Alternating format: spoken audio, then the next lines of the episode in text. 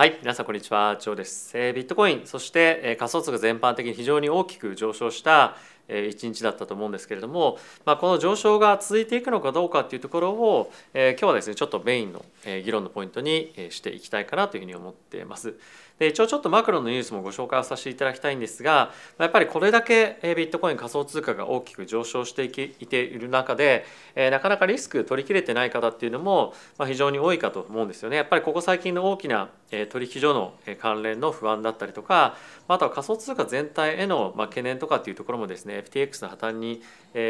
対してえー起こっていたと思うので、まあ、ちょっとやっぱり怖いなというところもまだえー気持ち的には残っている人もいるんじゃないかなというふうに思っていますがえー一応概要欄の方にえー ZoomX のですねリンク貼っておりますがそこからえー申し込んでいただくとえー今ですね現在2000ドル分の入金ボーナスがあると。でこれっていうのはえー皆さんが入金をしたお金をまあ減らすことなく取引できるお金なのでえーぜひですねこの際にまあこういったボーナスとかを使っていただきたいですしまたバイビットの方では総額5万ドルのですね優勝の賞金をかけた取引の大会っていうのも開始していますのでえーぜひ概要欄の方からチェックしていただけるといいのかなというふうに思っています。はい、で早速ちょっとビットコインの今水準見ていきましょう。えー2万8000ドル近辺なんですけれども、えーついにもう2万ドルを大きく超えてでかつこの黄色の線のですね200日 ,200 日の移動平均線も超えてきていますと。で、えーイーサーに関してはまあ、ちょっと上髭がビヨーンと伸びてる感じにはなってますけれども、えどちらもえビットコインもイーサに関しても FTX の事件がある前の水準までえある程度戻ってきましたと。でこれはやっぱりあのかなりまあ一つターニングポイントになってるんじゃないかなというふうに思いますし、まあ、あとは昨日もちょっと見ていたえテクニカル的にこの、えーまあ、三角形引いてますけれども、まあ、こういったところを抜けてきているのも、まあ、非常にマーケットがまあ一つ大きく買いやすかったえーポイントにはなっているんじゃないかなというふうに思っています。えーただしえここに関してはかなり大きなショートカバーを伴っているというようなデータもえ出てきておりますので、まあ、そのあたりはちょっと後ほど一緒にえ見ていきたいかなというふうに思っています。はい、でちょっとこちらのニュースから見ていきましょう。え非常に有名なですねジェレミー・シーゲルさんという方がいらっしゃるんですが、えこの方がですねもうすでに FED に関しては、え物価上昇の問題を解決していますとつまり、えこれ以上利上げをする必要はないんじゃないかというような提唱を始めました。で一応ですね CPI に関してはえ前年同月比で8月え12月に関しては8.3%だったですかねえ上昇をしていたというような状況ではあるんですけれども、まあ、細かいところの指標を見ていくともう彼としてはですよもう十分に、えーまあメインの指標とかっていうのは下がってきていて住宅ですとかそういったところに関しても今後継続的に下がっていく可能性が高いので利上げは必要ないんじゃないか逆にこれ以上利上げすると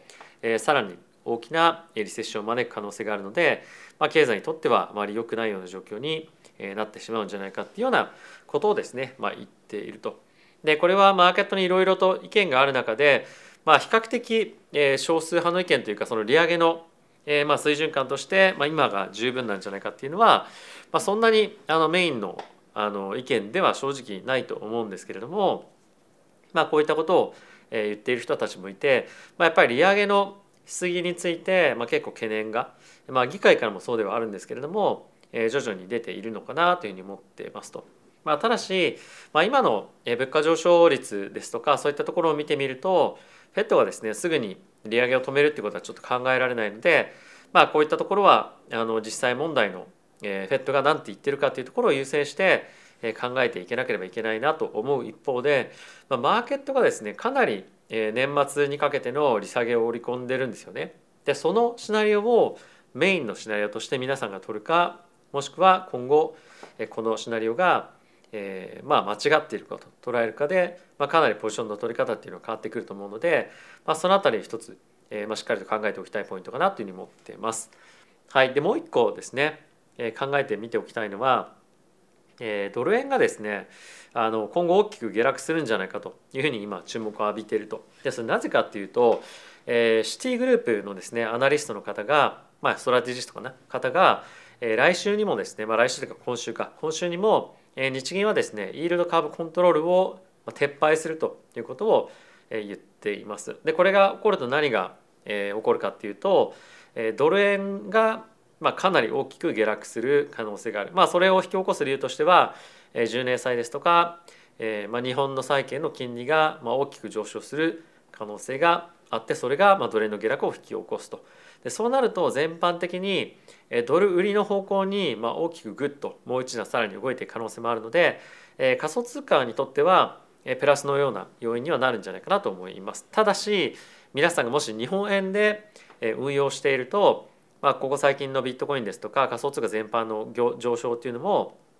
一気に吹き飛ばしてしまう可能性もあるので、まあ、やっぱりこのドル円のリスクヘッジとかっていうのをしておく必要は、まあ、るんじゃないかなというふうに思うので、まあ、その辺りはどうするかっていうのはちょっと考えておいた方がいいのかなというふうに思います。でここから、えー、仮想通貨のですね関連ニュース見ていきたいと思うんですが、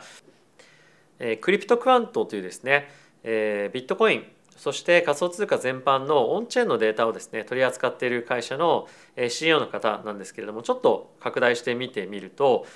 これがですねビットコインが大きく上昇をしていったタイミングでショートカバーがですねかなり大きく出たというのが、まあ、こういったデータを見ると分かりますと。でそれ何を意味するかっていうと、まあ、やっぱりここ最近の大きな上昇に関しては現物をですね大きく誰かが買い上げてそれによって先物でショートしていた人たちが、まあ、皆さん焼かれてショートカバーが起きたということが、まあ、大きな上昇の原因というふうに言われています。でそれが何を意味するかっていうとこれは人それぞれ考え方があると思うんですがこれ僕はですよ僕が思うに、まあ、これだけのあの大きな上昇をもう一度引き起こすには誰かがマーケットをわざと引き上げるぐらい大きく現物で買うっていうことがまあ一つ起こるのがまず必要な要素でもう一つ必要な要素としてはえここでですね大きなまたショートのポジションを取ってる人たちがいないとえショートカバーをですね引き起こすような、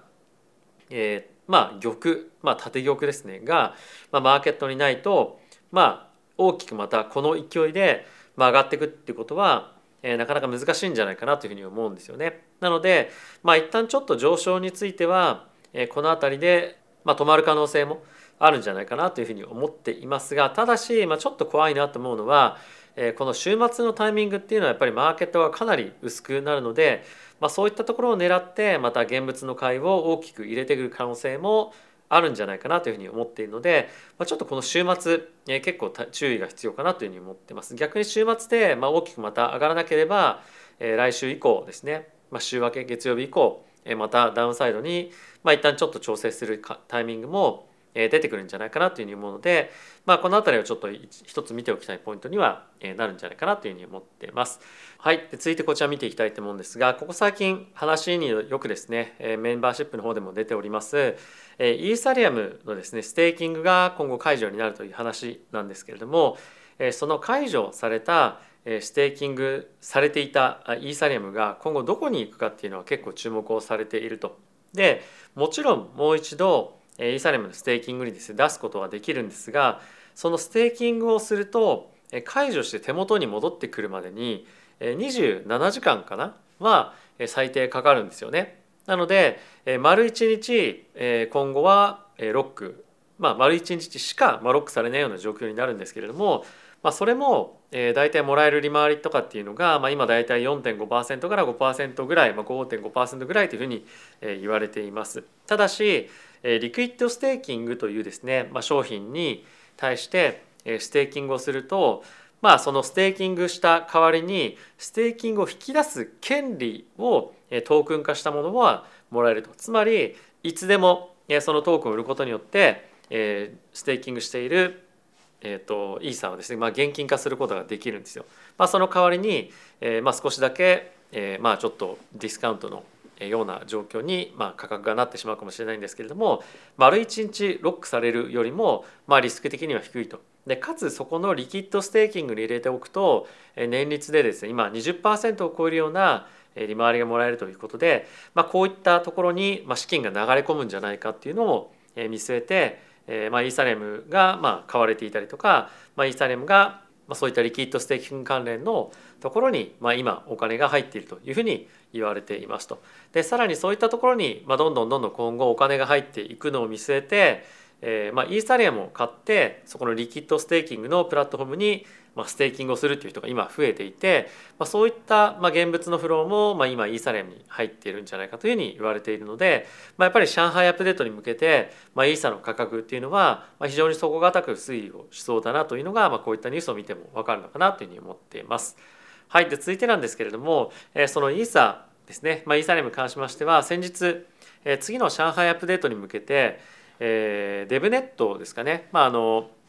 development を今後増してでかつえテストするための、えまあ、環境っていうのが今どんどんどんどん整っていて、えそこで今テストを進めているんですが、まあ、問題なく3月ぐらいに、まあ、しっかりと上海上海アップデートが、まあ、できそうだというふうに、まあ、あのいろいろとニュースが出ていると。でさっきのステーキングに関連しての話っていうのはもちろんそうなんですが、まあ、やっぱりその前提として、え上海アップデートがえー、まあ時間通りにというかですねタイミング今予想されている通りに、まあ、起こるっていうのもまあ非常に重要な要素だったりもするので、まあ、こういったところを見てみると、えー、次の3月中のアップデートに関しては、まあ、ほぼ確実に起こりかつ今マーケットが予想しているようなリキッドステーキングに資金が流れたりとか、ま、そこに入れるためのイーサを買ったりとかですね、まあ、そういったことは継続してまあ起こっていきそうだなっていうのは、まあ、今マーケットでは感じているんじゃないかなというふうに思っています。はい続いてなんですけれども、えー、先日もこれもご紹介をしました通り、